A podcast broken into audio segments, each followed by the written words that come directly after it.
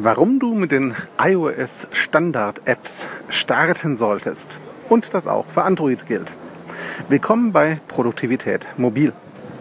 Hallo zusammen, mal wieder eine Podcast- und Audio-Lebensmeldung von Produktivität Mobil.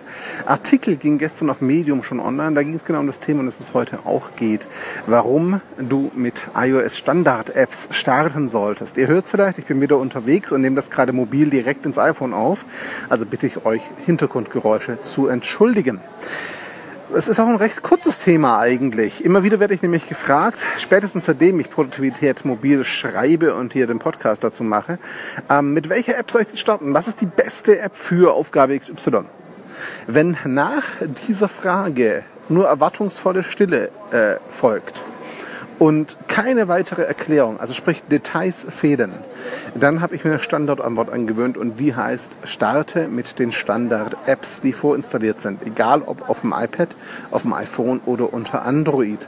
Und der Grund ist ganz einfach. Diese Standard-Apps sind technisch und auch vom Design her sicherlich nicht die Krone der Schöpfung. Da gibt es sicherlich Besseres und auch Schöneres oft. Aber, und das ist der entscheidende Punkt, Sie erfüllen funktional die Basics, sind für die meisten, die nur Alltagsaufgaben bewältigen wollen, völlig ausreichend und gut.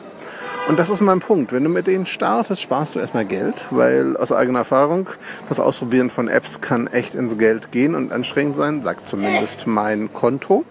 Von daher, da würde ich euch empfehlen, nicht sofort Apps zu kaufen. Und zweitens ähm, ist es der Punkt, wenn du mit Standard-Apps arbeitest, lernst du viel. Nein, nicht über die App an sich, sondern über dich und deine Arbeitsweisen, deine Ansprüche und deinen Bedarf.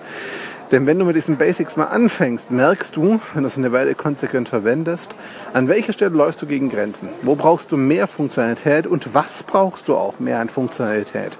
Und wenn du einige Zeit, zwei Wochen, vier Wochen mit Standard-Apps arbeitest, kannst du das notieren einfach. Wo hättest du mehr Funktionen gewünscht? Was für eine Funktion? Und dann entsteht im Laufe der Zeit so eine Art Mini-Pflichtenheft. Das heißt, du lernst deinen Bedarf besser kennen und kannst gleichzeitig für dich ganz klar definieren, was muss die App können können, die du weiterhin nutzt. Das klappt aber halt nur dann, wenn du dich selber sehr gut kennst und das kannst du durch den Einsatz der Standard-Apps eben bewerkstelligen. Also mein Tipp, starte mit den Standard-Apps und zwar egal auf welchem System, lerne dann, was du wirklich brauchst und bau daraus dein Pflichtenheft. Ich würde mich über Feedback freuen. Arbeitest du mit den Standard-Apps von iOS auf deinem iPad Pro, dem iPhone oder auch auf Android?